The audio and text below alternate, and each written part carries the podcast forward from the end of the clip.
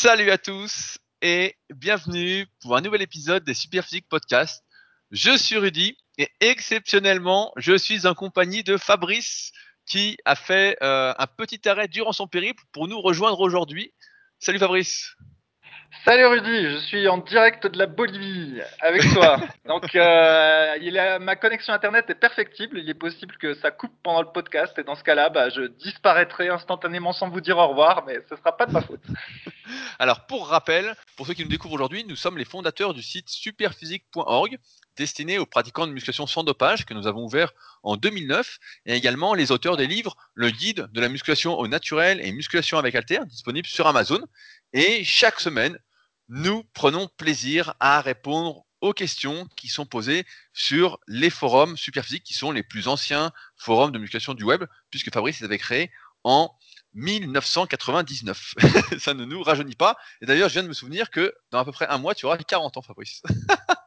ah oui, c'est ça. C'était pas nécessairement mentionné, mais c'est exact. Euh, alors, comment ça se passe en Bolivie? Est-ce qu'on peut suivre une diète en Bolivie? C'est ça la question que tout le monde se pose. Est-ce qu'on peut manger sainement ou est-ce que tu as renié tes valeurs? ouais, alors bah, c'était tout le dilemme. Est-ce que j'allais réussir à maintenir mon, véganisme en étant en Pérou et, en Bolivie? Alors, pour être honnête, euh, on va ah dire que je le, maintiens à 80%. Écoute, au début, au début, euh, quand j'ai pris l'avion depuis euh, Madrid jusqu'à jusqu'au Pérou, en fait, il y avait 12 heures d'avion et euh, j'avais mal préparé mon coup. En fait, j'avais rien à manger dans le sac, tout ça, tout ça. Et donc, bah, ils nous ont donné des trucs euh, dans l'avion. Ah et à part, il y avait il y avait une petite paella euh, végétarienne, donc ça, pas de problème, j'ai pu la manger.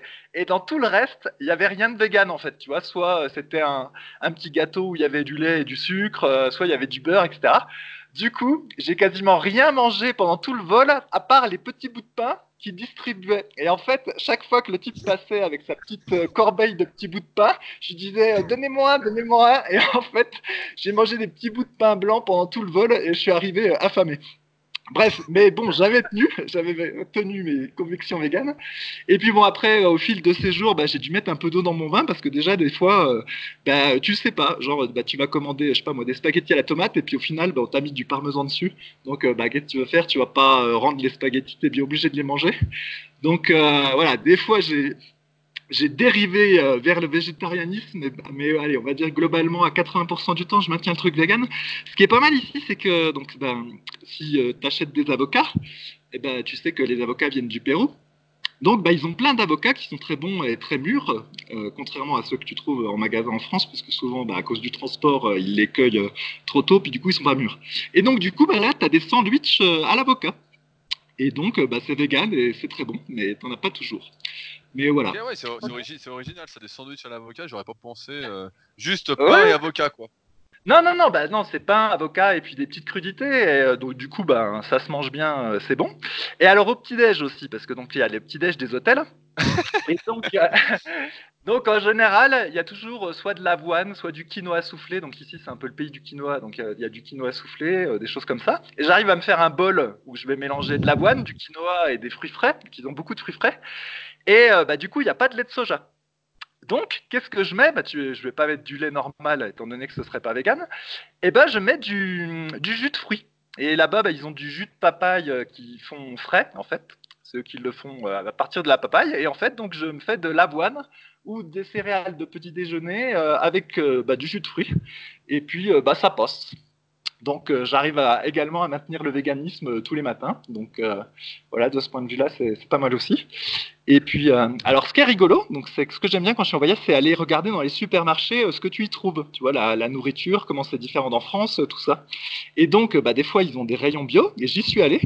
Et donc, j'ai regardé tous les laits de soja, les laits de riz, les laits d'avoine les boissons végétales avec l'idée d'en acheter une et de l'emmener le matin au petit déjeuner pour compléter euh, donc mes céréales et euh, éviter de mélanger avec du jus de fruits. Et eh bien figure-toi que toutes ces boissons euh, au soja, au riz, etc., elles étaient toutes pourries avec genre du sirop de fructose maïs ou des édulcorants ou des trucs comme ça. Il n'y avait absolument rien de, tout simple. Donc même, tu vois, à 10 000 km de la France, dans un pays pas pauvre, mais on va dire émergent, eh ben, euh, l'industrie agroalimentaire euh, arrive à pourrir euh, plein de produits. Quoi. Donc, ah, mais il, est, intéressant ton petit déjeuner parce que jus de fruits céréales, c'est un peu le petit déjeuner. que, qui, ah bah est recommandé euh, par les institutions françaises pour euh, quand on est adolescent, enfant, etc. C'est bien. Kellogg's, le type. non, non, bah, c'est pas des Kellogg's, mais euh, bon, c'est clair que là, je t'avoue, je fais pas tellement attention à l'apport protéique. Là, l'idée, c'est d'avoir mes calories du jour en étant vegan, et puis, à mon avis, c'est assez surpondéré en glucides. Mais bon, ma foi, je fais avec.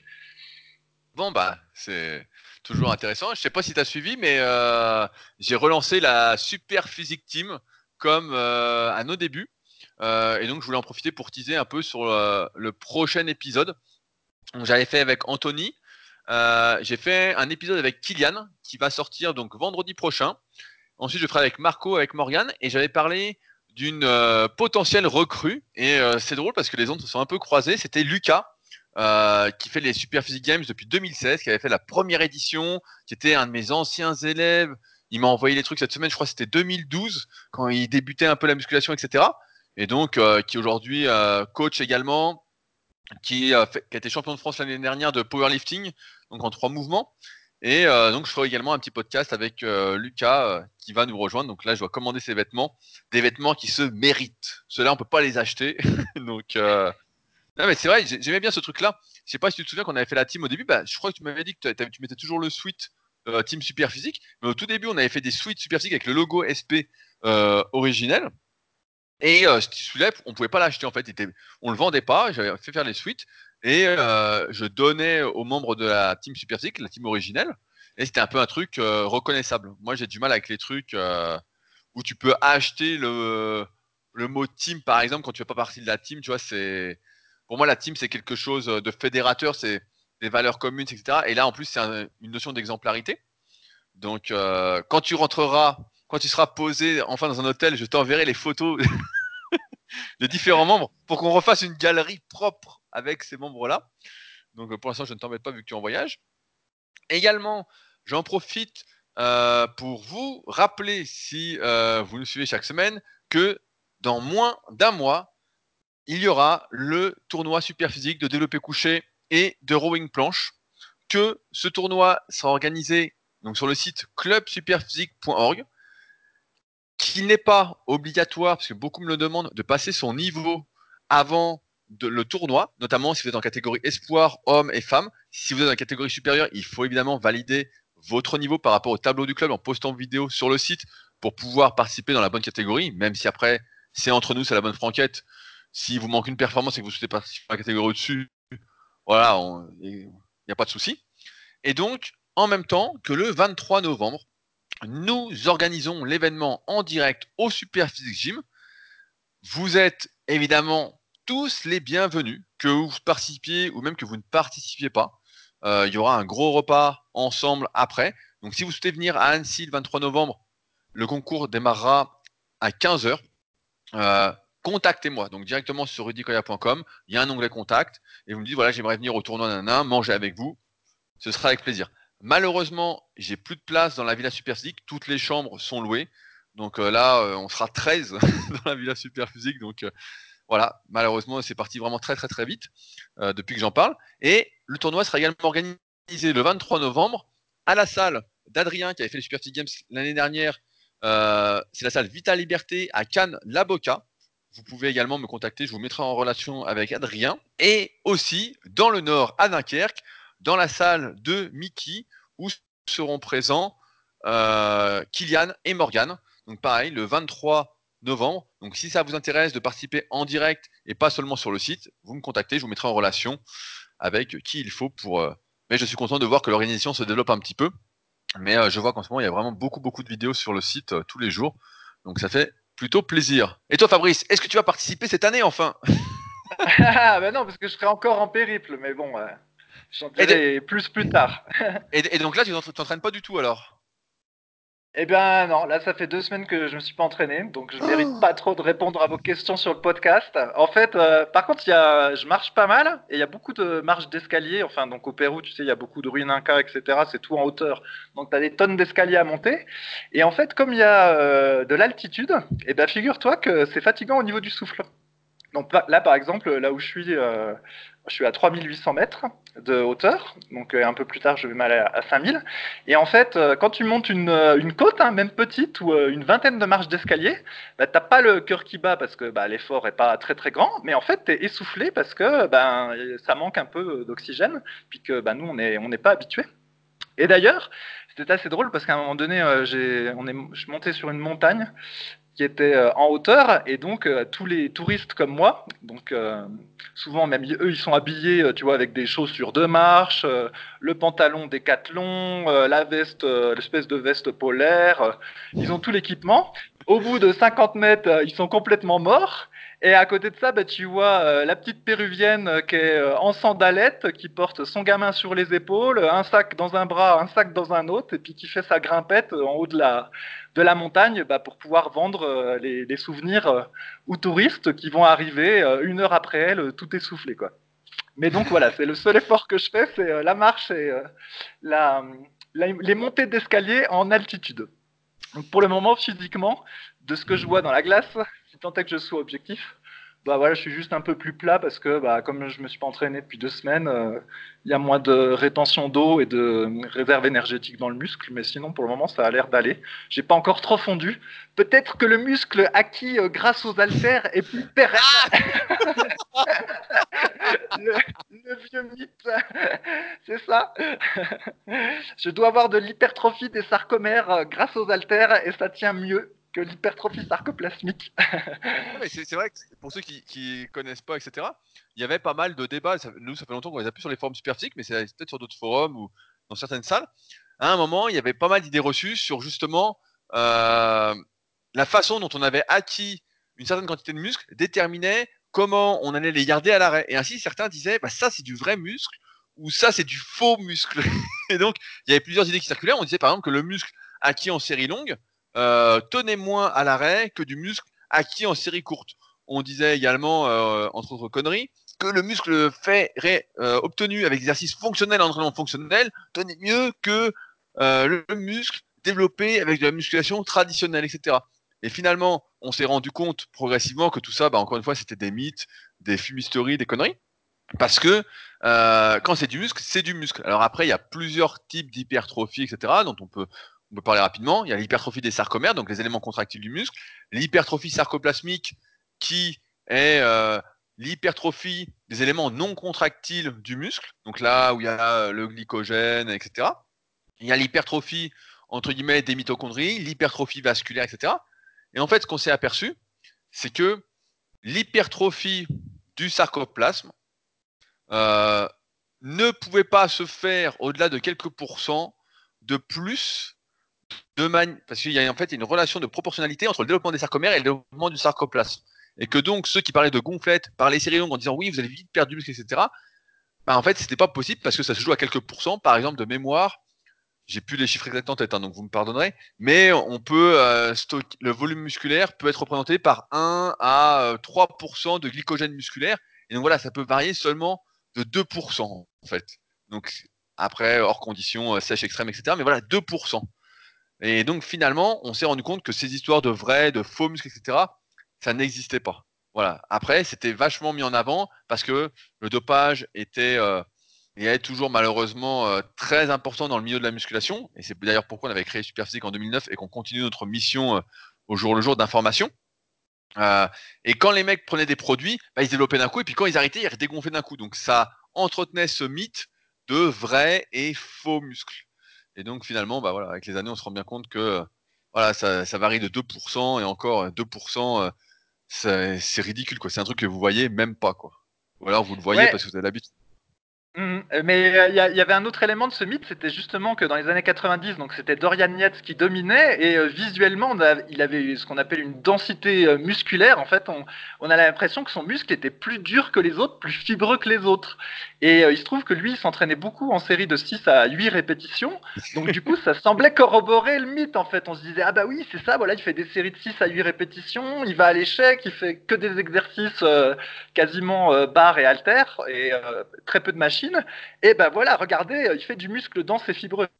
Mais en fait, bon, c'était plus euh, lié à sa, sèche ou euh, d'autres éléments que à, la manière dont, il s'entraînait, mais ça, voilà, ça a entretenu un petit peu le mythe. Ouais, mais c'est pareil, tu vois, il y avait des trucs, je me souviens, au, qui opposait Mike Menzer avec Serge Nubret. C'est vrai, quand tu voyais Serge Nubret, t'as l'impression qu'il était gonflé. Et tu vois Mike Menzer, t'as l'impression qu'il était plus dur, en fait. Et on disait, bah ouais, parce que Nubret, il fait des séries plus longues, il fait plus de volume d'entraînement. Donc, euh, c'est plus de la gonflette, entre guillemets. Je crois que j'avais fait un article comme ça sur la gonflette sur mon site. Euh, si vous tapez gonflette Rudicoya, vous tomberez peut-être dessus. Et euh, c'était en opposition, etc. Et en fait, euh, non, c'est. c'est soit t'as du muscle, soit t'as pas de muscle, en fait. C'est tout simplement. Et après, t'as des mecs, en fait, qui vont avoir de base par rapport au système nerveux des muscles plus ou moins durs. On sait que euh, lorsqu'on est très très nerveux, en général, on a les muscles très durs. Et à l'inverse, quand on n'est pas très nerveux, en général, on a les muscles un peu plus mous. Parce que la dureté des muscles, normalement, dépend de la fréquence des impulsions motrices, comme on, dit. Et donc, si on est très lent, etc., bah, les impulsions, elles sont moins rapides. En fait, il y a moins de fréquence, il y a moins de fréquence, et donc on a les muscles un peu plus mous, même en contractant. Mais après, j'avais remarqué aussi que bah, forcément, quand on progresse en force petit à petit, bah, nos muscles deviennent de plus en plus durs. Donc euh, voilà, il n'y a pas de faux muscles. Et donc ça me permet de commencer par la première question qui est de Jamal sur les forums. Je ne sais pas si tu l'as vu vu que tu es à l'autre bout du monde. Jamal est démotivé en voyant tous les dopés sur YouTube. Bonjour tout le monde, j'ai un petit souci de motivation. Après six mois de salle, je viens de découvrir que tous les célèbres YouTubeurs que j'ai pris comme exemple sont dopés. Alors, j'ai perdu espoir d'avoir un bon corps seulement avec la salle et la nourriture. Hier, j'ai raté ma séance tellement déçu. J'ai besoin de vos conseils sur le sujet. Merci d'avance. Que peut-on lui répondre, Fabrice? Ouais, bah alors bah lui, il fait ce constat-là euh, sur YouTube, mais en fait, nous, c'était la même chose, mais il y a 20 ans sur les magazines, en fait. Donc à l'époque, il n'y avait pas YouTube, il n'y avait que des magazines. Et en fait, tous les types des, sur les magazines, bah, ils étaient tous euh, dopés. Et euh, bah, c'est justement pour ça que Rudy a, Rudy et moi-même avons euh, poussé pour euh, créer Super Physique et mettre en avant bah, des, personnes euh, naturelles, justement, pour que chacun puisse voir ce qu'il est possible d'obtenir quand on s'entraîne sérieusement, sans, dopage. Et donc, ah. bah, ce qu'on peut lui dire, c'est de, regarder la team Super Physique, de regarder le forum Super Physique, de regarder l'évolution de Rudy ou même la mienne, etc. Et puis, bah, voilà, ça lui donnera une idée de ce qu'il peut obtenir en s'entraînant sérieusement. Non, mais tu vois, en ce moment, bah, j'ai pas mal de personnes qui viennent euh, à la Villa Super Physique, et comme bah, la plupart, euh, pour le dire l'immense majorité, fait de la musculation et est plutôt intéressé par la musculation, je leur fais lire pour commencer le livre Devenez champion du monde de Jean-Luc Favre. Donc ça, c'est un livre aux éditions Jibena de Jean Texier. Pour ceux qui veulent essayer de le retrouver, on m'a demandé si c'était encore en vente. Je sais pas, peut-être qu'on peut le commander. Donc Devenez champion du monde de Jean Texier, édition Jibena, c'est J-I-B-E-N-A. Et donc je le fais lire, etc. Et dedans, donc c'était un de mes premiers livres quand j'étais euh, adolescent, quand j'avais 14-15 euh, ans. Et dedans, il y a une grosse partie sur le dopage, etc. Et dedans, il te jure à fond qu'il n'est pas dopé, que euh, est naturel, etc. Qu'il y a des contrôles, etc. Et c'est vrai que quand j'étais gamin, bah, j'y croyais. Je me disais, ah ouais, putain, moi aussi je peux être champion du monde. Et donc je, me disais, je vais devenir champion du monde, quoi. Et progressivement, etc. En m'instruisant, en développant mes connaissances, etc. En étant sur des forums, j'ai vite compris que en fait, euh, bah non, en fait, c'est qu'à l'époque, donc le bouquin date de 89 ou 90, donc 1989-1990, bah on en parlait beaucoup moins quoi. Il y avait un peu de tabou, alors que c'est marrant, des années avant, dans les muscles mag de Jean Texier, pareil, bah les mecs parlaient ouvertement du dopage, disaient ce qu'ils prenaient, euh, disaient les effets secondaires, les effets positifs, racontaient en fait, sans aucun souci. Et en fait, avec euh, le temps, il y a eu un peu, je sais pas, ça il y a eu des non-dits, et aujourd'hui sur YouTube, pour prendre l'exemple de Jamal, c'est pour ça qu'en plus, bah, en ce moment, je fais pas mal de contenu sur YouTube pour ceux qui suivent tous les dimanches à 10h30, et que là, par exemple, j'ai fait euh, une vidéo avec Anto qui s'appelle Programme pour naturel, parce que en fait, effectivement, beaucoup de YouTubeurs, entre guillemets, sont euh, dopés et vont dire qu'ils sont naturels, etc. Alors après, il y a des signes qui ne trompent pas. Si vous êtes comme nous, nous on les a compris avec le temps quand quelqu'un a un super physique, a vraiment un physique de dingue, et que ses conseils ne suivent pas une certaine logique, que ses conseils sont vraiment euh, aléatoires, qu'il y a toujours des méthodes un peu miracles qui sortent. Euh, en fait, on ne sait pas comment il progresse, le type. On se dit comment il fait, c'est incroyable. Bah déjà, c'est un signe. Alors après, il y a des exceptions. Il y a des types qui sont doués, des types qui sont faits pour ça, qui font un peu pas n'importe quoi, mais presque, et qui progressent. Mais souvent, quand les conseils de quelqu'un ou euh, d'un groupe de personnes, etc., ne sont pas d'une logique presque implacable, quand il y a trop de hasard qui est euh, mis en avant, bah ça c'est un signe qui ne trompe pas. J'en parlais la dernière fois avec Arnaud justement sur le cardio. Je sais pas si tu as vu qu'on a fait un podcast spécial endurance à un moment. Et euh, avec Arnaud, on en parlait, etc. Et on se rend compte que dans l'endurance, notamment à bon niveau, bah, en fait, il y a vraiment très très peu de place qui est laissée au hasard. Par exemple, en vélo, on va déterminer des zones de puissance et on va s'entraîner à ces zones de puissance, telle durée, etc. Tout est, euh, on a son capteur de puissance et on s'entraîne à euh, cette zone de puissance. Il n'y a pas de hasard. Et en muscu, on a l'impression, parce que c'est une activité qui est très très génétique, qui, ouais, en fait, qui est très très injuste. Hein. Il y en a qui vont avoir des super physiques en faisant un peu euh, n'importe quoi, et d'autres qui vont tout bien faire et qui ont moins de physique entre guillemets. Encore une fois, on voit l'importance de ne se comparer qu'à soi. Et donc, euh, j'ai perdu le fil. Ouais, en, muscu, c'est pareil. Normalement, il ne devrait pas y avoir de hasard. En fait, il devrait pas y avoir de hasard. Et c'est un, bon repère pour voir si les conseils d'une personne, en fait, sont euh, crédibles ou pas, et s'il est naturel ou dopé. Mais euh, Jamal, effectivement, on est passé par là. On a cru que nos idoles, qu'on était jeunes débutants, étaient naturels. Et puis maintenant, on voit que sur YouTube, avec l'avènement, comme tout le monde peut parler, tout le monde peut donner des conseils, etc., on se rend bien compte qu'il y a beaucoup de menteurs, beaucoup d'hypocrites, et c'est pour ça que j'ai repris un peu le truc sur le net, sur YouTube en, tout cas, en faisant des vidéos, en faisant des programmes pour naturel, et c'est d'ailleurs un de mes projets, c'est de faire une vidéo avec chaque membre de la SP Team pour montrer ce que sont des programmes pour pratiquants naturels de musculation, pour pratiquants sans dopage, pour qu'on arrête de nous prendre pour des cons. Ah bah tiens, ça me fait penser à un truc intéressant. Pendant que j'y suis, bah, ça tombe pile poil dans ce truc-là. Donc, comme je te disais avant le podcast, Fabrice, j'ai reçu un commentaire exceptionnel sur mon livre. D'ailleurs, on en profite pour remercier tous ceux qui nous laissent des commentaires sur nos livres sur Amazon. Euh, ça fait plaisir. Euh, je pense pas que ça euh, booste vraiment les ventes, étant donné que nos livres sont sortis depuis maintenant plus d'un an. Mais en tout cas, ça fait toujours plaisir de voir que ça vous aide à progresser.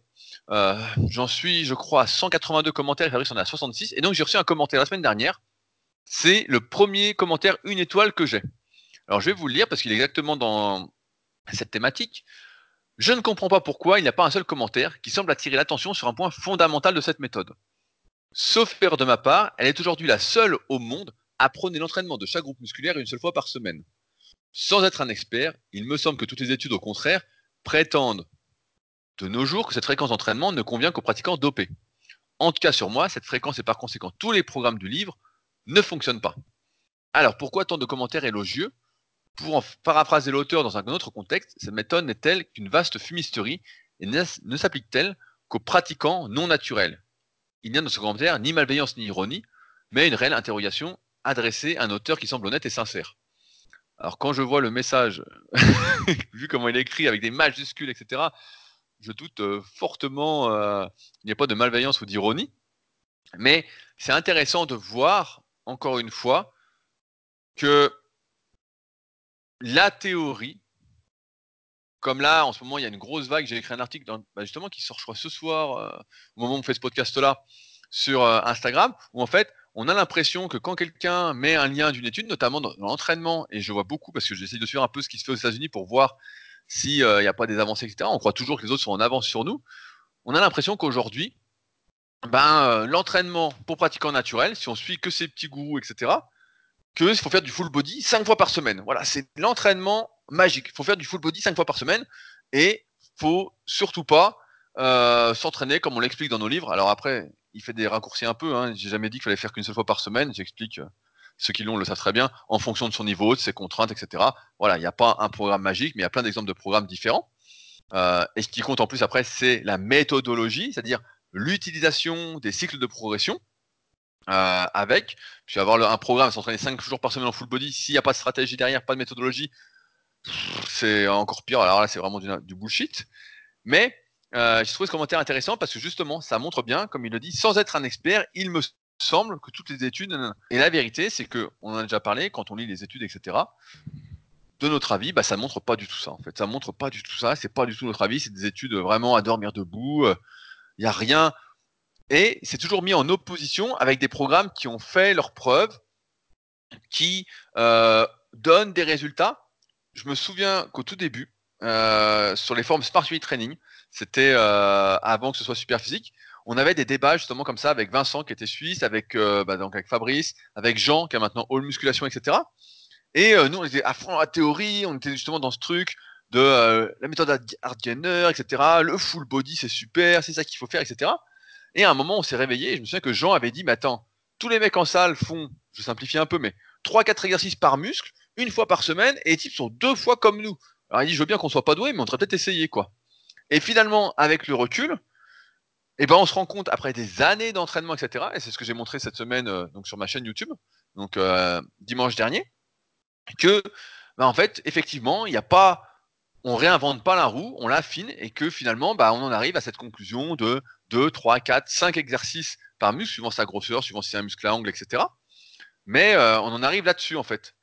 Et tout ça pour dire que la théorie, elle est bien belle, mais quand elle n'est pas confirmée par la pratique, en fait, ben, euh, elle ne vaut rien. C'est pour ça qu'il y a plein de débats, etc., de théoriciens qui cherchent, à chaque fois à nous dire c'est ça la meilleure méthode, c'est ça le truc, etc. Nanana. Écoute, passe sous la barre, entraîne-toi six mois avec, tu vas voir ce qui se passe. Et euh, si tu fais un full body cinq fois par semaine, là comme dans l'exemple, euh, tu fais trois full body par semaine, tu vas bien comprendre que c'est pas la super méthode pour progresser en musculation, sauf si tu débutes et que tu dois apprendre les mouvements. Encore une fois, c'est expliqué dans nos livres sur Super Physique. Dans le tout premier podcast Super Physique qui s'appelait justement Full Body, Half Body et Split, c'était le tout premier que j'avais fait tout seul pour lancer, euh, pour motiver Fabrice à faire avec moi les podcasts. Mais j'ai trouvé ça assez effarant en fait voir ce commentaire. Euh. Mais donc voilà, en fait, notre expérience nous montre que euh, il y a beaucoup d'études euh, à prendre avec des pincettes et quand on les analyse nous-mêmes, quand on les regarde, on regarde la source en fait. Il faut toujours aller à la source, c'est important, ne pas forcément croire ce qu'on vous raconte ou quoi, mais vraiment aller à la source. Et ben on se rend compte que c'est pas du tout l'interprétation que certains en font ou en ont. Et donc nous on est plutôt adeptes de la logique et on se rend bien compte que au fur et à mesure qu'on s'entraîne, qu'on progresse, on ne peut pas continuer à avoir une grosse fréquence et que euh, le volume d'entraînement, même si aujourd'hui il est beaucoup minimisé par certaines personnes sur son importance pour la prise de muscle, que c'est un facteur primordial justement pour prendre du muscle à mesure que l'on progresse en entraînement.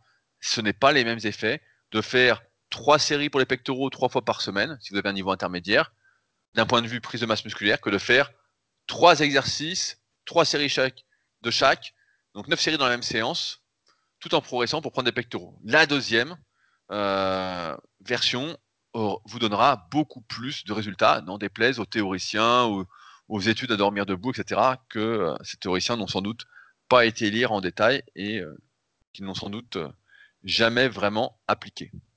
Fabrice, tu bah, dire oui, euh, bah, attends, je finis juste sur euh, le Merta sur le dopage. Là, je reviens un peu en arrière. Désolé. En fait, il faut pas non plus en vouloir euh, aux athlètes.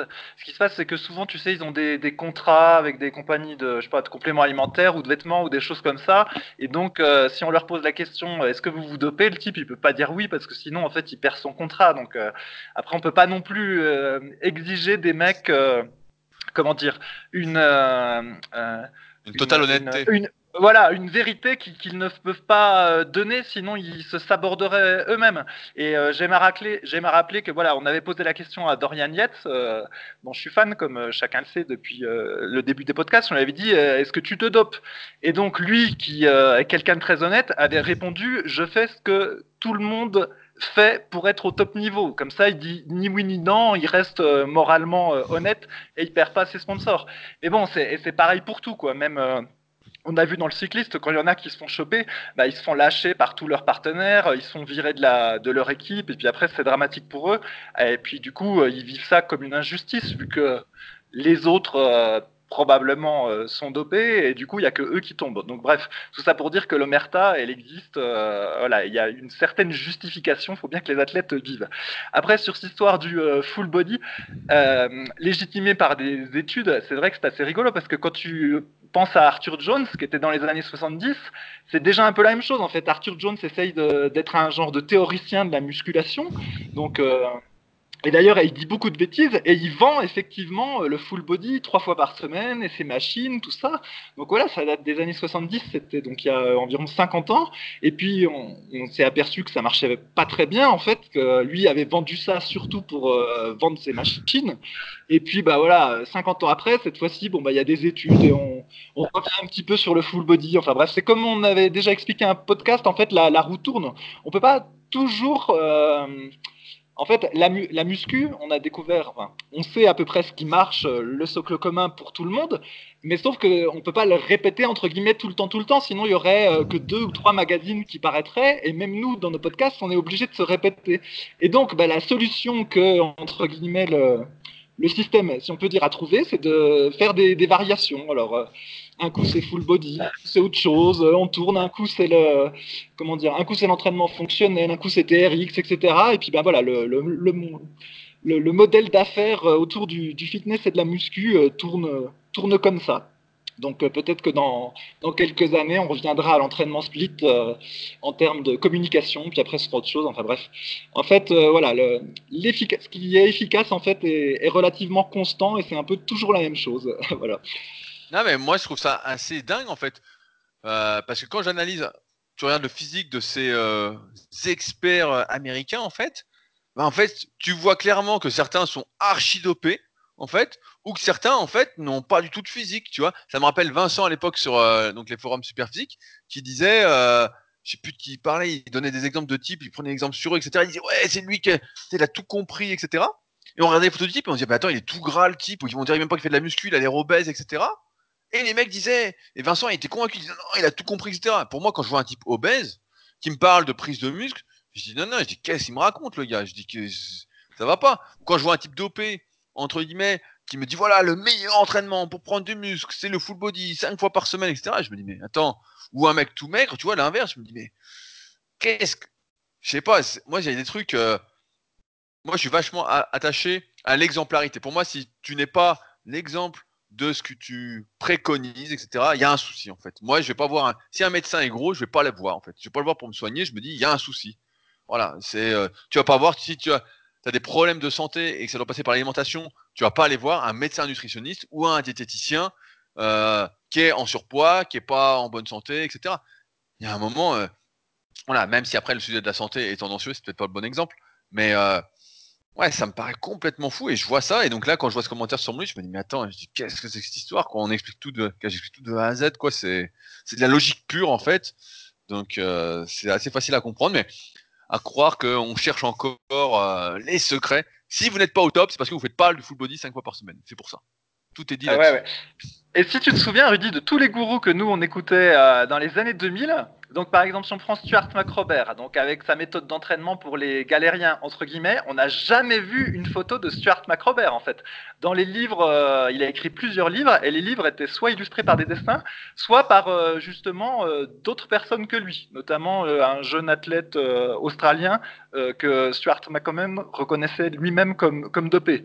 Arthur Jones, on a vu quelques photos de lui torse nu, mais bon, il n'était pas très très musclé en fait. Donc, euh, on a vu Caseviator par contre. Voilà, Caseviator, mais bon, lui c'était un athlète professionnel et puis euh, bref, euh, il y a toute une histoire un peu douteuse euh, sur le sujet, ce qui s'entraînait vraiment qu'avec les machines d'Arthur Jones, etc. qui c'est qui avait eu? Mike Menzer Bon, Mike Menzer, on aimait bien son discours qui paraissait logique et en tant qu'athlète, il était super jusque dans les années 80. Mais après, quand il a arrêté de s'entraîner et qu'il publie ses livres, en fait, il est, il est pourri en fait, Menzer. Quoi, il s'entraîne pas, il a, il lui reste juste un résidu de ses muscles passés, mais, mais c'est tout quoi. Il y avait aussi un titre qui s'appelait euh, Cyberpump qui essayait de démocratiser. Ah oui, oui, oui, euh, Cyberpump, je me souviens. Voilà, l'entraînement à haute intensité, tel que ça ressemblait un peu à ce que faisait euh, Dorian Yates, mais pas tout à fait. C'était plus, c'était du Dorian Yates en full body en fait, ce qu'il proposait, donc vraiment pas terrible. Et en fait, le type qui éditait ça, il s'appelait Bill Pitch. Et euh, on l'avait jamais vu ce type, il n'y avait jamais eu de photo. Et ben figure-toi que je suis tombé dessus euh, par hasard euh, il y a quelques années. Et en fait, il publiait un e-book pour perdre du poids. Et tu as un avant-après de lui. Et en fait, on s'aperçoit que ce gars-là, il, était, il était vachement surpoids en fait. Il n'avait pas un super physique du tout. Et d'ailleurs, maintenant, voilà, ils vend un e-book pour perdre du poids. Donc, moralité, en fait, ces gens-là, ils donnaient des conseils alors qu'ils n'avaient rien démontré sur eux, quoi. Et il y a d'autres exemples comme ça. Aujourd'hui, c'est toujours pareil, quoi. Aujourd'hui. bah après, aujourd'hui, il y en a qui peuvent faire illusion avec, le dopage, mais il y a aussi la méthode super slow, là. Voilà, ralentir ses répétitions. Ah ouais, quel voilà, pour supprimer euh, l'élan et donc pour mieux solliciter le muscle et donc euh, que le muscle grossisse plus vite sans traumatisme articulaire. Voilà, c'est ça la, le, paradigme du truc. Mais en réalité, ça marche pas parce que quand on exécute sa répétition euh, trop lentement, ben, on utilise des poids trop légers, bref, et du coup, il y a rien qui se déclenche. Et en fait, Ken Hutchins, sa photo était disponible sur Internet. Le type, il a un menton plus gros que celui du baladur. Et donc... c'est un truc, c'est un truc de fou. Ce qui se passe, c'est que faut en, après se baser sur les études, ça, on, imagine que ça a une légitimité. On se dit, bah voilà, c'est des scientifiques, qui font un travail sérieux. Après tout, on leur demande pas d'être des athlètes. On peut, si on fait un travail euh, théoriquement sérieux, aboutir euh, à la vérité sans s'être soi-même entraîné. Mais en fait, effectivement, avec la musculation et le sport, on s'aperçoit que ça marche pas très bien en fait, euh, et qu'il faut vraiment de, de, la, de la pratique euh, et pas seulement de la théorie pour arriver à, à, quelque chose. Donc euh, voilà, c'est pour ça qu'avec le temps, nous, on prend euh, les études avec des pincettes. Et comme on avait mis dans un autre podcast, le pire type d'études qu'on peut trouver, c'est les études EMG qui essayent d'analyser l'intensité, on va dire, de la contraction musculaire en utilisant des électrodes qui sont placées sur le muscle et ensuite d'en déduire les meilleurs exercices par partie du corps. Et ça, vraiment, c'est une grosse fumisterie. Donc, euh, on en a déjà parlé sur un podcast, donc je vais pas le refaire. Mais tout ça pour dire que voilà, les études en muscu, euh, attention, attention. Mais bon, après, je comprends que les gens soient perdus parce que sur YouTube, donc as le type euh, qui est dopé, tu te dis bon bah il est légitime parce qu'il est balèze, il doit savoir s'entraîner, puis au final, bah non, il doit son physique qu'au dopage. Il y en a, bah, ils sont balèzes, ils sont pas dopés, mais c'est la génétique, puis en fait ils s'entraînent comme des merdes. Il y en a qui sont balèzes, qui savent s'entraîner eux-mêmes, mais ils n'ont entraîné qu'eux-mêmes. Du coup, ils appliquent ce qui marche sur eux, sur les autres. Donc ça se trouve, c'était des petits trapus ils font du coucher, hop, ils chopent de partout, ils disent à tout le monde faites du cocher, et celui qui est longiligne, qui suit les conseils, paf, épaule en vrac, coup d'en vrac, tout cassé, pas de pec. T'as ça? Après, il y a celui qui se dit, bon, bah allez, moi je vais regarder la recherche scientifique. tu regardes la recherche scientifique, euh, bah voilà, tu vois les gens qui font des études, les cohortes des études, bah voilà, c'est des euh, vieux de 80 ans euh, qui ont du temps pour aller faire d'études, ou c'est des étudiants qui s'entraînent pas, qui ont du temps à perdre, puis qui participent à l'étude, ou l'étude elle est faite de manière peu rigoureuse. Hein. Faut pas croire que parce qu'une étude publiée est publiée qu'elle est systématiquement rigoureuse. Hein. Quand vous regardez la méthodologie, des fois vous avez des sacrées surprises. Par exemple, euh, sur le pullover, moi à un moment donné, je cherchais, euh, il y avait justement un débat sur savoir est-ce que le pullover travaille les pecs, le dorsaux, etc. Et donc, je suis allé regarder un petit peu les études. Et déjà, même dans les études, des fois, il y avait des photos de la façon dont il faisait le pullover. Et le pullover tel qu'il le faisait dans l'étude, ça n'avait rien à voir avec comme nous on le faisait. Donc, c'est-à-dire que quand tu regardes le titre, tu dis ah bah tiens ça parle du pullover, ah bah tiens il y a des conclusions, mais en fait c'est pas le même que nous on fait, c'est pas le même. Donc, euh, encore un truc qui, qui sert à rien. Et donc au final c'est vrai que le pratiquant lambda il est, il est un petit peu perdu. Et nous on vend entre guillemets notre truc super physique parce que ça fait longtemps qu'on est dans le milieu. Voilà, on a vu passer plein de personnes, plein de gens lambda et euh, on a à peu près identifié ce qui marchait sur ce qui marchait sur la plupart des gens. Euh, après beaucoup d'essais erreurs et tout ça. Mais effectivement, les gens, comme on est que quelques, comme on est un petit groupe parmi plein d'autres, les gens peuvent dire pourquoi on serait plus légitime que les autres. Bah voilà, notre, notre légitimité, c'est que ça fait 20 ans qu'on est là. Voilà ce qu'on peut dire. Mais c'est pas simple pour, euh, pour le débutant. je, je dirais surtout que c'est parce que aussi, ça fait maintenant 13 années que je coach des milliers d'élèves et surtout que on n'essaye pas par nos podcasts et par nos contenus, qu'ils soient payants ou gratuits, de donner des recettes miracles en fait. On essaye d'expliquer et de donner à chacun, c'est comme je fais avec mon autre podcast Leadercast, de donner, j'ai envie de dire, les connaissances, des connaissances pour permettre ensuite d'agir en connaissance de cause. Il y a une certaine logique, comme je disais tout à l'heure. Euh, c'est pas, euh, voilà, ça c'est magique, faites-le, vous allez voir, etc. Non, non, c'est voilà pourquoi je recommande ça. Euh, A, B, C, D, nanana, tous les arguments, toute l'explication, et se dire ah ouais, bah je comprends, ok. Tu vois, vous voyez, par exemple, pour un exercice, on peut dire, euh, je prends l'exemple des pectoraux parce que ça parle à tout le monde. Voilà, le développé couché n'est pas le meilleur exercice pour les pectoraux pour tout le monde parce que si vous avez de longs bras, une faible épaisseur thoracique, les pectoraux courts, les deltoïdes qui sont vachement longs, etc. C'est de la morphoanatomie, donc tome 1 et tome 2 de la méthode superphysique pour rappel, pour ceux qui veulent aller plus loin. eh ben en fait, on voit bien qu'en bas du mouvement, vos coudes sont extrêmement bas. Et vous voyez bien que progressivement, à mesure que vous progressez, vous prenez dans les épaules et que si vous devenez très fort, vous allez avoir des douleurs articulaires. Vous, allez le sentir, voilà, c'est inné. Et que donc, dans ce cas-là, il faut se tourner vers des exercices qui réduisent l'amplitude, euh, notamment en position basse, donc soit du développé décliné, soit du développé couché avec halter.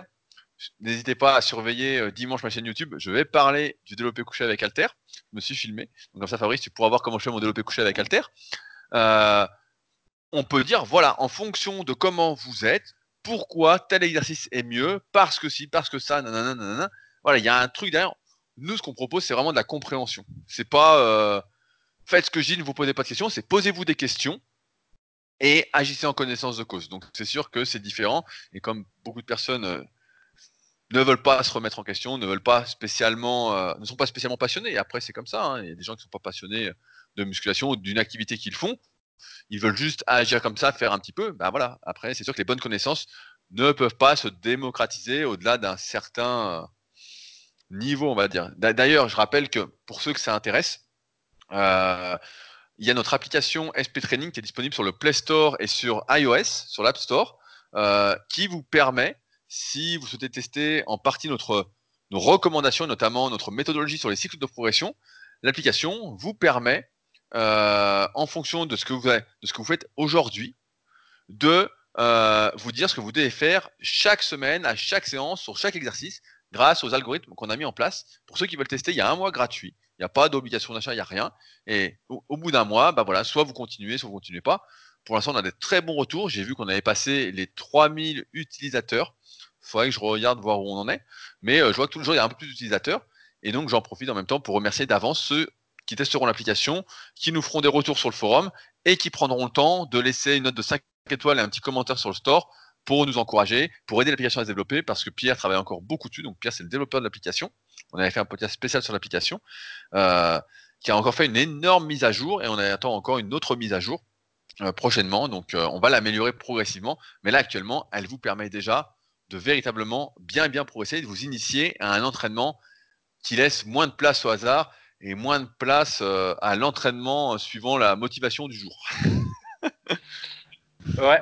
Euh, sinon, je termine juste, Rudy, sur tes. Donc, toi, tu dis qu'il faut que les gens nous écoutent parce qu'on propose un discours cohérent et on donne des explications. Mais ce qui se passe, c'est que sur YouTube, tu as aussi des explications ou des fois, tu as des explications qui peuvent sembler cohérentes à celui qui s'y connaît pas trop. Exactement comme nous, on était tombé dans le piège des gourous dans les années 2000, surtout moi. Et je vais te prendre un exemple. Si on prend le curl à la barre droite, euh, tu peux trouver un discours qui dit bon bah le cœur là la barre droite exécuté debout on a tendance à tricher euh, d'avant en arrière. Alors quand on triche on donne de l'élan. Donc quand on donne de l'élan le stress euh, quitte le muscle et bah, du coup part dans la nature et le muscle n'est pas bien sollicité. Moralité pour améliorer le cœur là la barre debout il faut le faire contre le mur. Comme ça bah, on réduit la possibilité de triche on réduit l'élan et on va plus stimuler, stimuler le, le biceps.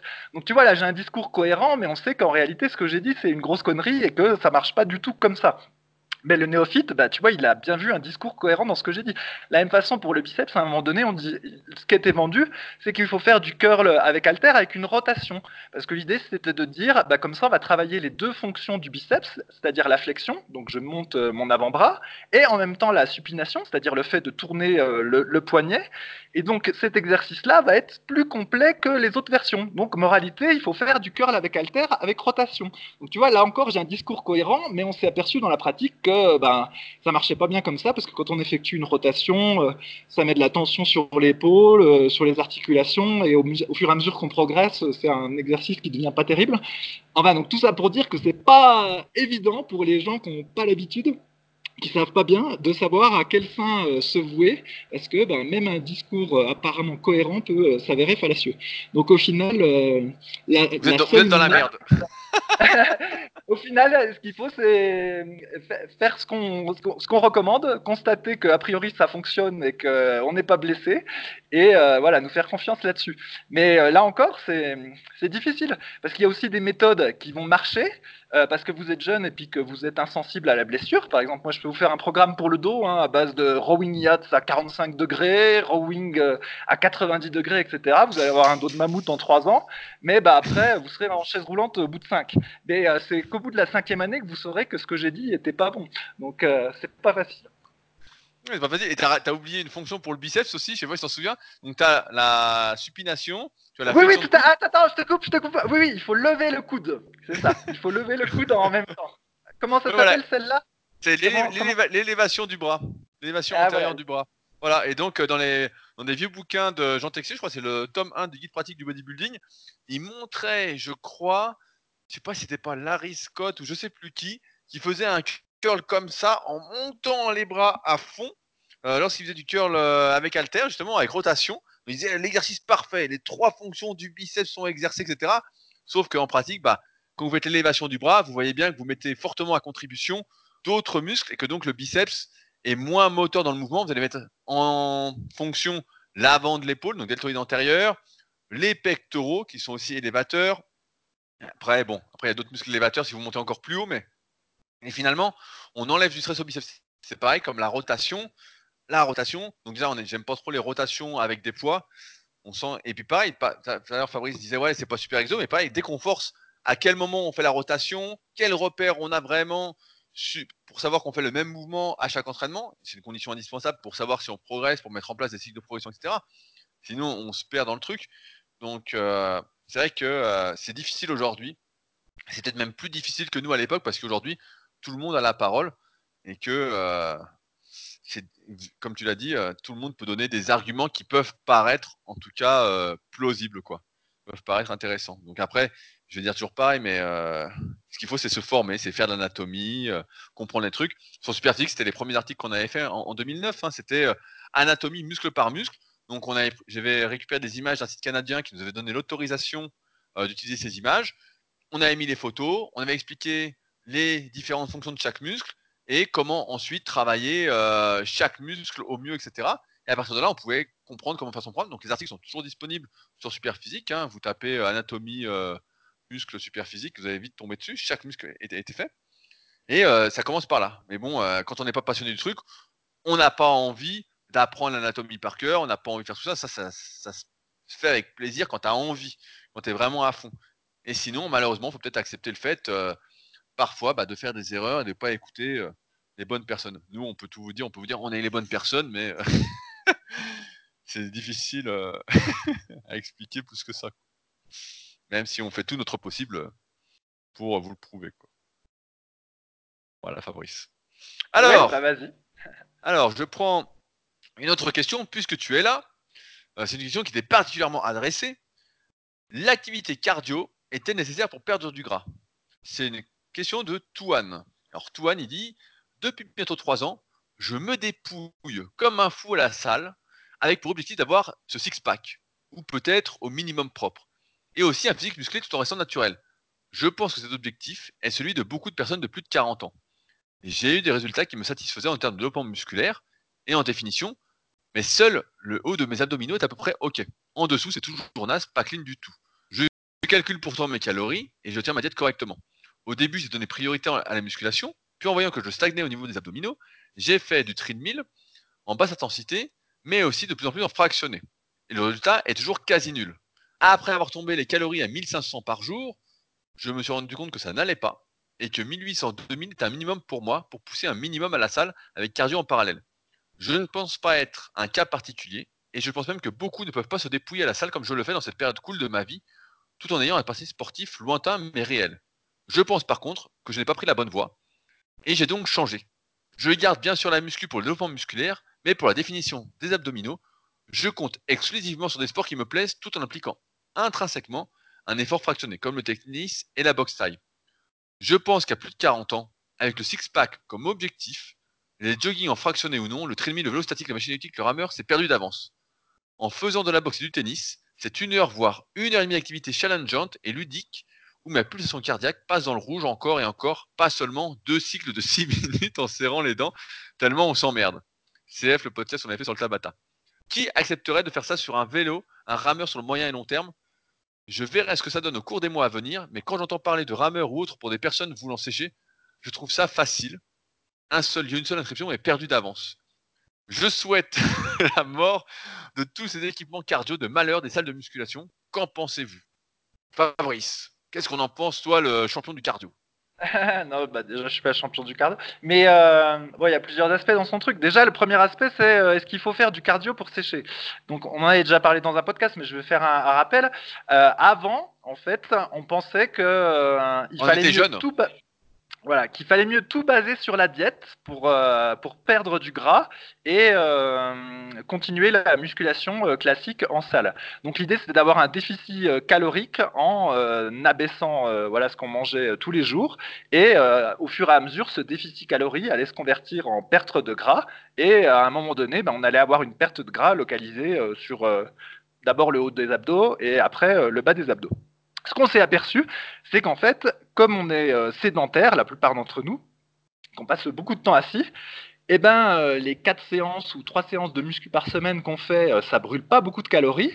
Et moralité, pour se retrouver en déficit calorique, et c'est encore plus vrai chez les femmes, il faut abaisser l'apport calorique quotidien à, un seuil vraiment très bas. Donc, je sais plus, je crois que toi, tu avais des, femmes en coaching où euh, elles devaient manger 1300 kilocalories par jour pour réussir à, sécher. Parce que voilà, elles étaient sédentaires et puis les trois séances de muscu par semaine, c'était pas assez. Sauf que ben, quand on descend si bas, déjà c'est hyper dur à tenir mentalement. En plus, on a de moins en moins d'énergie à la salle. Et puis, ben, il semble que euh, entre guillemets le corps s'adapte, si on peut dire il a une espèce de mécanisme de défense, et il y a le, métabolisme basal, c'est-à-dire l'énergie que le corps va dépenser au repos sans rien faire pour renouveler ses tissus, respirer, euh, faire battre le cœur, etc. Diminue euh, également. Alors, j'ai jamais trouvé en faisant des recherches dans quelle proportion euh, le métabolisme basal pouvait s'ajuster, mais en fait, ben, en gros, petit à petit, ce qui se passe, c'est qu'il faut toujours euh, euh, manger moins, en fait, pour continuer à perdre du poids, c'est un cercle vicieux, c'est pas très efficace, et euh, moralité, ça va pas. Et donc, du coup, là, après préconisation que j'ai, que je fais quand même depuis pas mal de temps, c'est euh, qu'il faut bah, rajouter euh, un peu d'exercice euh, physique supplémentaire en dehors de la salle, non seulement parce que c'est bon pour la santé, quand le gouvernement dit qu'il faut marcher 30 minutes par jour au minimum, bah, il a raison, c'est prouvé par les études que ça diminue fortement plein de risques de problèmes cardiovasculaires, et en plus, eh ben voilà, cet apport calorique, cette dépense calorique supplémentaire liée à l'activité va vous permettre d'obtenir un déficit calorique beaucoup plus facilement que. vous permettre d'obtenir un déficit calorique sans trop abaisser votre ration calorique quotidienne. Et donc, euh, moi, je pense que pour un adulte euh, euh, normal masculin, en gros, il ne faut pas descendre en dessous, de 1800 calories par jour.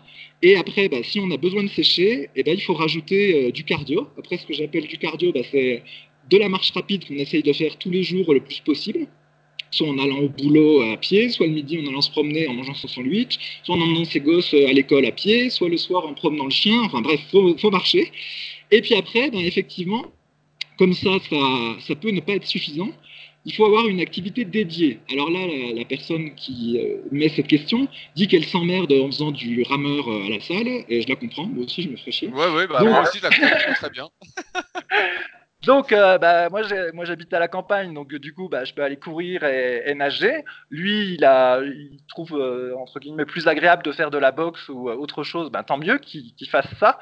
Après, je suis pas sûr que le fait de faire fractionner ou euh, pas fractionner, ça change grand-chose. Le principal, en fait, c'est de rajouter euh, une dépense calorique supplémentaire suffisamment significative, en fait, pour entraîner la perte de gras.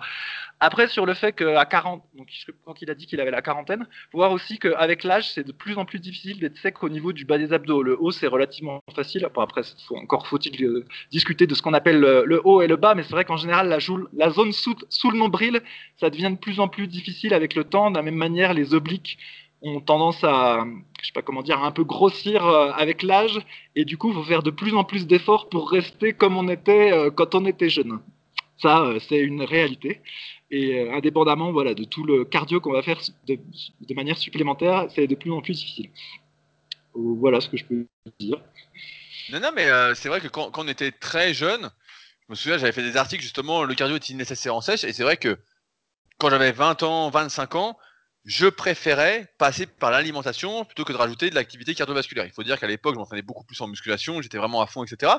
Et je me disais, ah, le cardio, c'est chiant. Alors, je me souviens quand même que j'allais à la salle à pied. Donc, euh, c'est l'époque où euh, je faisais 15 minutes aller, 15 minutes retour. Et quand j'allais deux fois dans la journée, quand je faisais des petites séances, bah, en fait, je marchais une heure. Enfin bon, tout simplement, j'en faisais quand même malgré moi.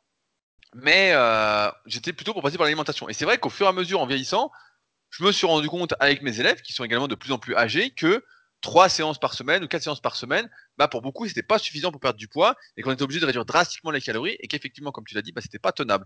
Et donc, il fallait ajouter de l'exercice cardiovasculaire. Après, là où j'ai trouvé ça très intéressant dans son message à Tuan, c'est que oui, faire euh, deux fois six minutes de fractionné dans l'optique de perdre du poids, ça sert à rien. Voilà, c'est mieux que rien, effectivement. Euh, je vais en parler il y a quelques podcasts quand Fabrice était euh, là, il est en Bolivie, mais avant qu'il parte en Bolivie, au Pérou, euh, je parlais de mon rameur, 5 km, etc. que je faisais, pour moi qui était un vrai calvaire. C'est vraiment un truc hyper dur. Et tu vois, ça à mettre en comparaison avec justement ce qu'il dit, c'est que quand je fais du kayak sur le lac, j'étais encore cette semaine, euh, ce week-end, j'étais, et ben en fait, on a fait une séance, je sais plus, sans faire gaffe, quoi, vraiment sans faire gaffe. On a fait nos séries, etc. On s'est promené, etc. sans trop faire attention.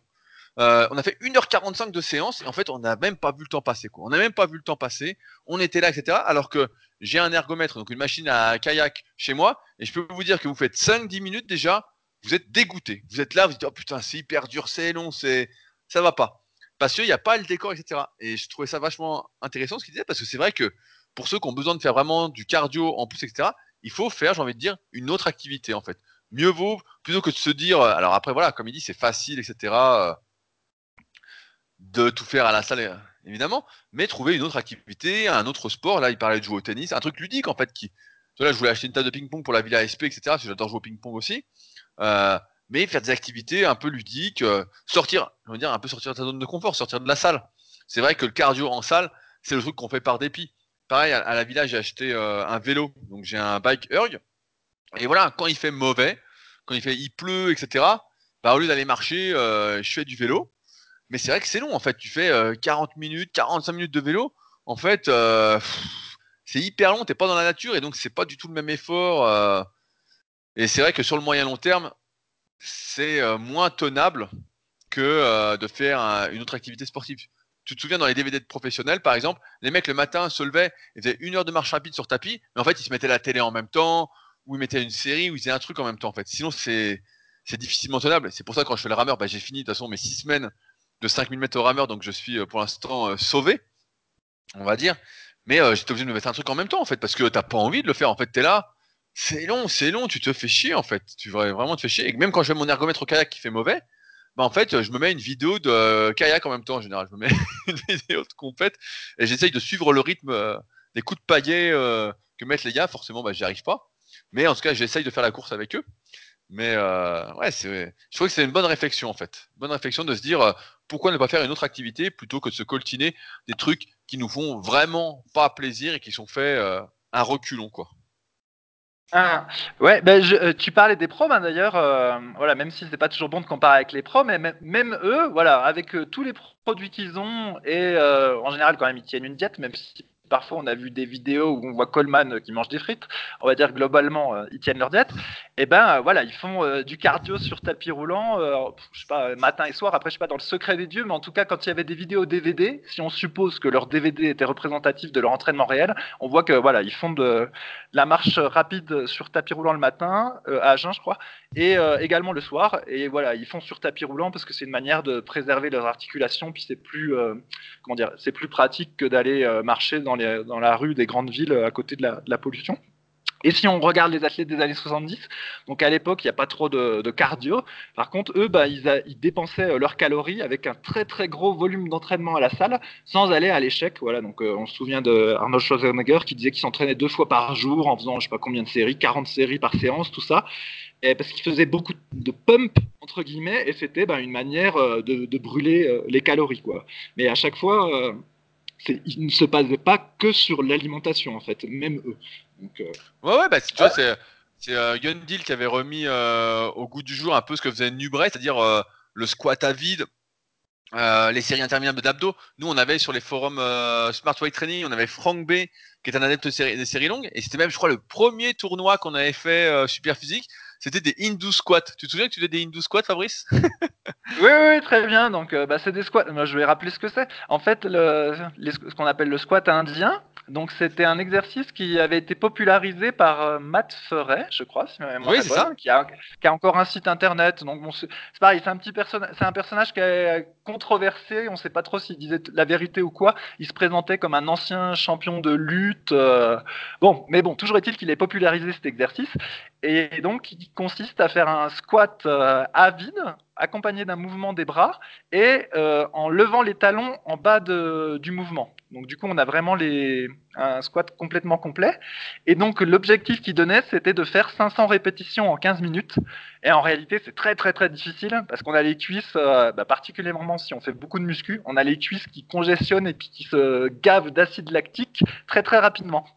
Et donc nous, on avait proposé en tournoi, au tout début de Superphysique, je crois, de réaliser les 500 répétitions sans limite de durée. Et euh, effectivement, je crois que c'est Franck B qui avait gagné.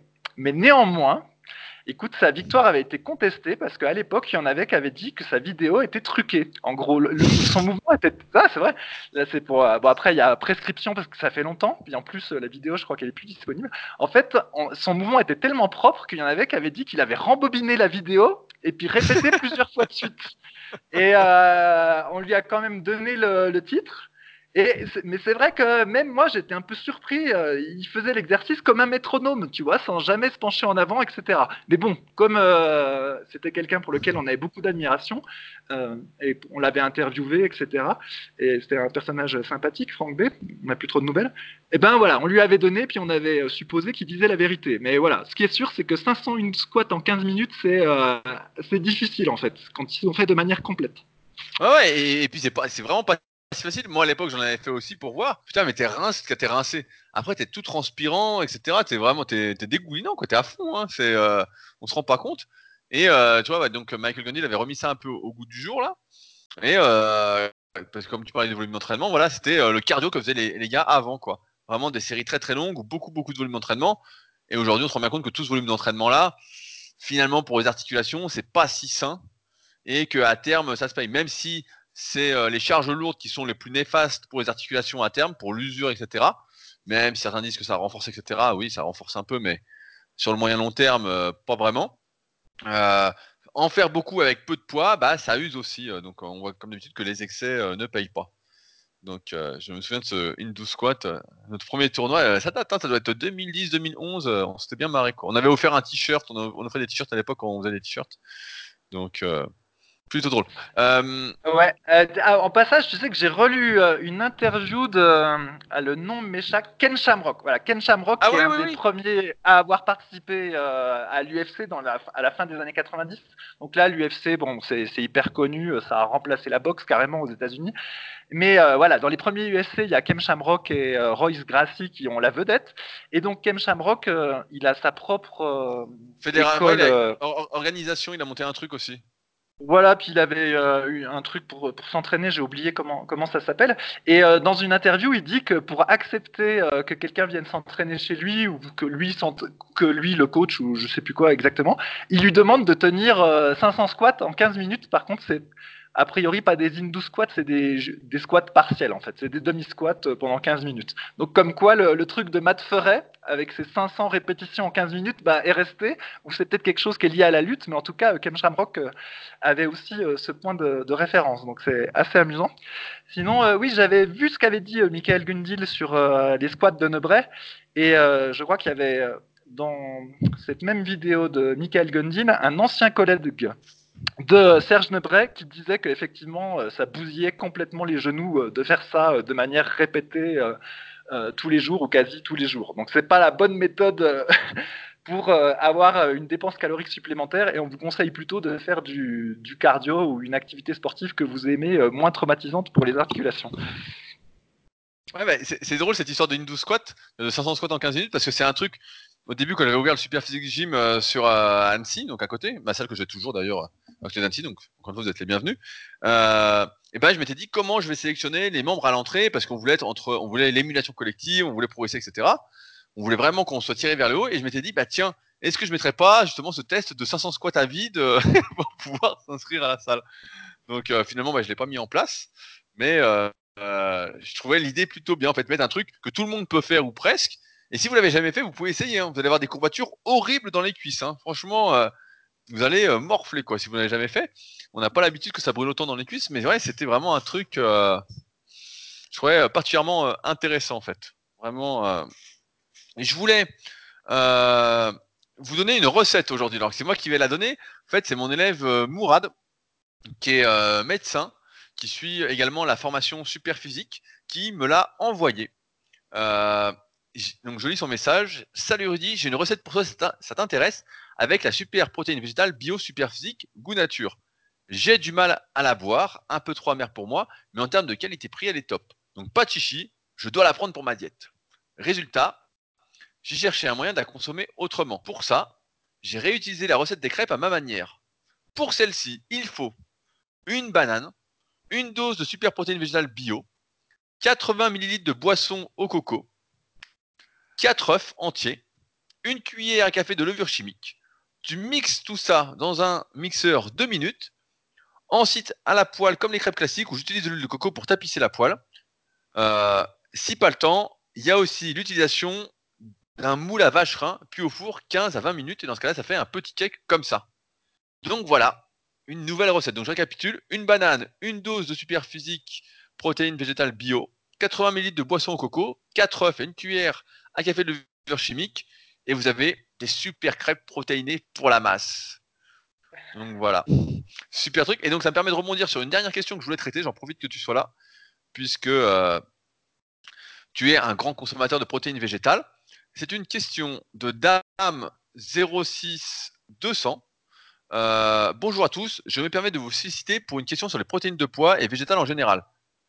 Ayant lu les articles et certains livres sur les protéines, je vous avoue être perdu concernant la prise de protéines de poids et les problématiques de lectine qui semblent être néfastes pour nous.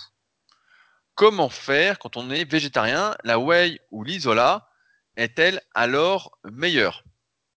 Fabrice, les lectines, qu'est-ce qu'on pense des lectines? Ouais, bah en fait, euh, Loïc a fait un article sur le sujet sur son site. En fait, je comprends pas. Enfin, j'ai l'impression que ce truc des lectines, là, ça vient d'un article de Julien Vénesson ou des propos de Michael Gundil. Moi, j'ai lu euh, beaucoup de littérature euh, américaine sur les protéines végétales, justement bah, parce que j'en prends moi-même beaucoup puis que je voulais pas me niquer la santé. Et sincèrement, ça, ça parle pas de cette histoire de lectine. Hein. Donc, euh, je vous renvoie à, l'article de Loïc sur le sujet qui dit que justement, c'est pas un sujet et qu'il n'y a pas de problème. Et après, bah, sur les protéines végétales, je vais juste faire le rappel que j'ai déjà fait 50 euh, fois. Mais donc, si on la, prend euh, seule, la meilleure protéine végétale à l'heure actuelle, c'est la protéine de poids, parce que non seulement elle contient beaucoup de protéines, environ 80%, et en plus elle a un profil d'acide aminé qui est pas mal. Donc on le mesure avec un indice qui s'appelle l'indice PDCAAA, et euh, je crois que je sais plus, elle a 0,8 alors que euh, la whey a 1. Donc elle est un peu en dessous de la whey, mais correcte. Euh, et par contre, pour se rapprocher d'un profil d'acide aminé aussi qualitatif que celui de la whey, eh ben, habituellement, on mélange de la protéine de pois avec de la protéine de riz. Et dans ce cas-là, ben, on améliore l'aspect qualitatif. Et donc, c'est exactement ce qu'on a fait dans notre super protéine végétale. Et en gros, le résumé sur le sujet, c'est ça. Voilà. Non, non, mais c'est vrai, c'est vrai, tu vois, j'en parle rapidement parce que j'en parlerai euh, dans un prochain podcast avec Marc de la SP Team. Il y a un documentaire en ce moment que je vous invite à regarder sur Netflix qui s'appelle Game Changer. Euh, bon, alors qui est très très à partie pour le végétarisme et euh, le véganisme d'un point de vue alimentaire, mais qui montre ce qu'on explique régulièrement, c'est que contrairement à beaucoup d'idées reçues qui circulent encore une fois, c'est que les protéines végétales ne sont pas moins efficaces pour construire du muscle et sont même plus intéressantes du point de vue de la santé que les protéines animales.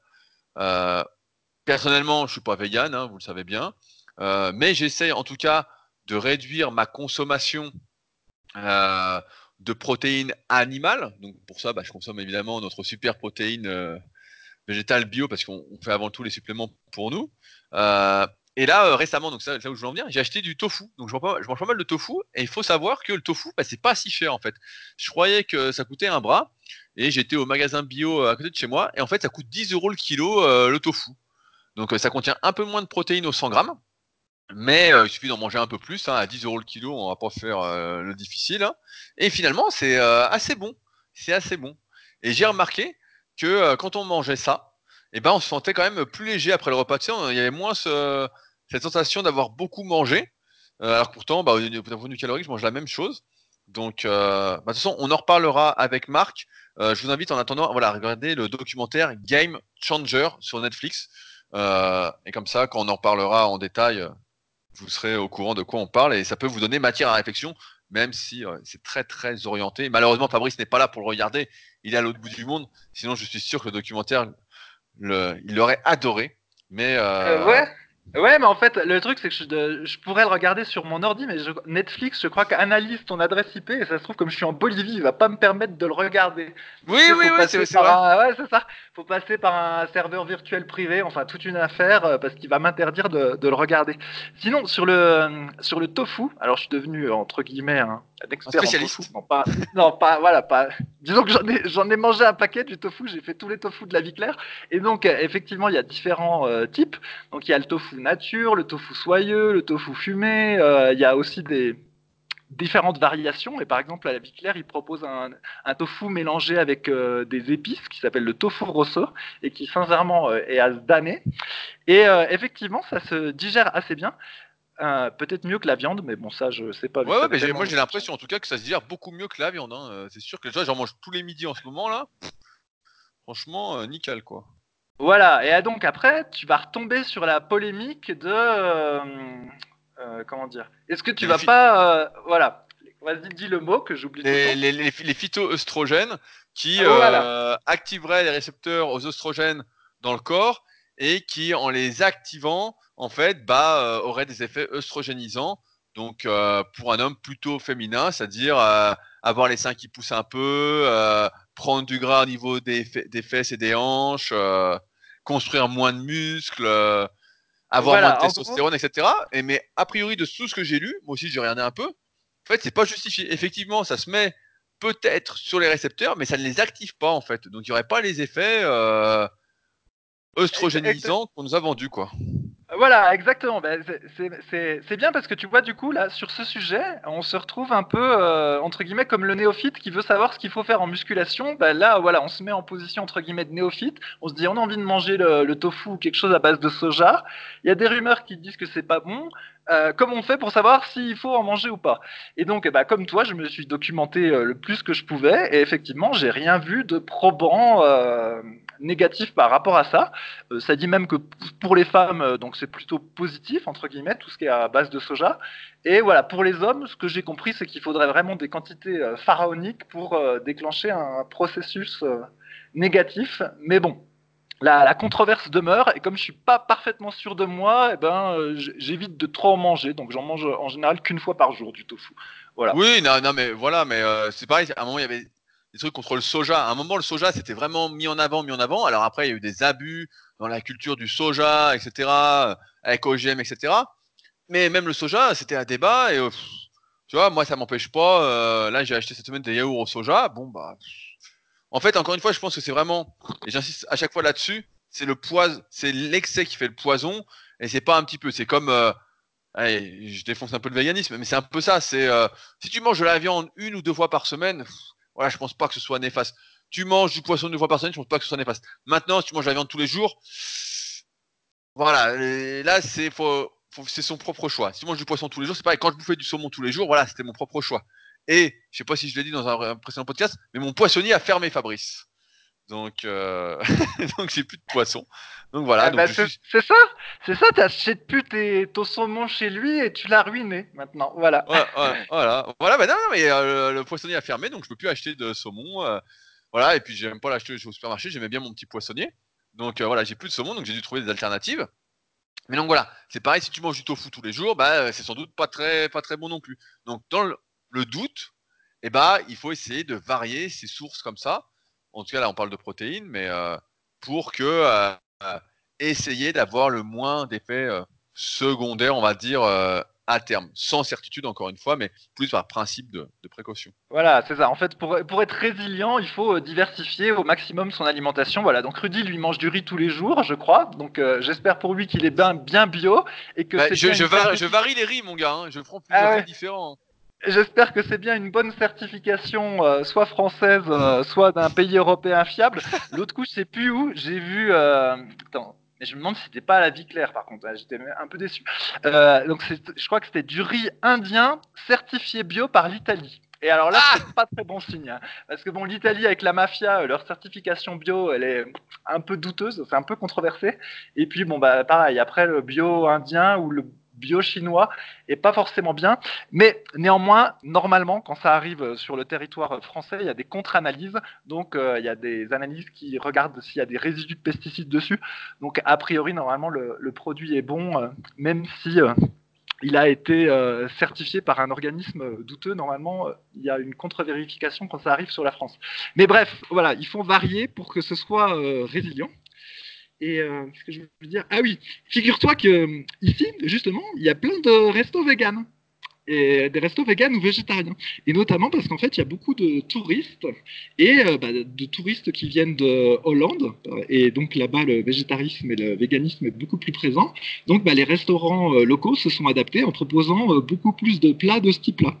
Et donc, bah, des fois, j'ai été surpris parce que tu, tu vois des plats véganes qui euh, sont, euh, comment dire, originaux et, ou même euh, très bons. Et en fait, je m'étais dit que pour que le véganisme se développe un peu plus en France, ou en tout cas pour que les gens végétalisent un peu plus leur alimentation et mangent moins de produits carnés, eh ben, il faudrait qu'il y ait plus de restaurants de ce type. Et donc, ma foi, j'ai l'idée dans un coin de ma tête. Après la villa superphysique, la salle superphysique, peut-être qu'un jour, il y aura le resto vegan superphysique. voilà.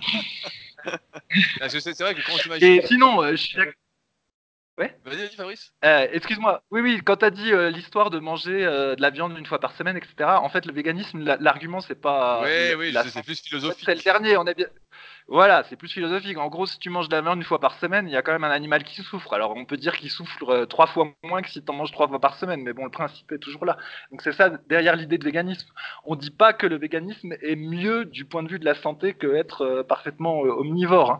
Hein. il faut s'adapter, etc. C'est un peu compliqué. Bon, je vais pas refaire un live dessus, mais on va dire que être vegan, c'est possible mais euh, il faut bien gérer le truc. Alors que quand tu es omnivore, bah, c'est plus facile d'avoir euh, tous ces éléments euh, nutritifs et tout le tralala. Bref. Bah, dans, tous les cas, on attend l'ouverture de ton restaurant avec impatience, Fabrice. Je te réserve le champ juste en face de chez moi, sachant que dans la ville où j'habite, il n'y a aucun commerce. Donc, tu seras le premier. Donc, tu es le bienvenu. je te réserve le terrain. C'est pas cher. ce sera nickel. Ouais, ouais, bah, j'utiliserai les, les potirons de top potager. Donc voilà, bah, on va s'arrêter là pour aujourd'hui. Euh, comme d'habitude, je tiens à rappeler que si le podcast vous a plu, euh, vous a aidé, vous apporte de la valeur, etc., n'hésitez pas à en parler autour de vous, à laisser des commentaires et des notes de 5 étoiles sur l'application où vous l'écoutez. Ça fait toujours plaisir. Je vois qu'en ce moment, il y a beaucoup, beaucoup de commentaires suite au podcast. Donc, euh, je les lis tous et on répond un peu dans les commentaires. Donc, euh, vous pouvez continuer. J'ai vu 22 commentaires au précédent podcast, 36 euh, celui d'avant. Donc, vous êtes de plus en plus nombreux, donc c'est cool. si jamais vous avez des questions, bah, n'hésitez pas, comme d'habitude, à les poser sur les forums Superphysique. Ils sont là pour ça. On répond tous les jours. On est entre passionnés. On est entre nous. On essaye de se tirer vers le haut. Donc voilà, n'hésitez pas. Superphysique.org puis forum. Et puis, sur ce, bah, on se retrouve en tout cas, euh, vous me retrouvez la semaine prochaine pendant que Fabrice continue son petit périple euh, au bout du monde. Donc, euh, voilà, je vais aller faire la semaine prochaine, je vais aller faire 40 minutes de marche en altitude. Ça va être mon cardio du jour. à la semaine prochaine. Salut. Salut.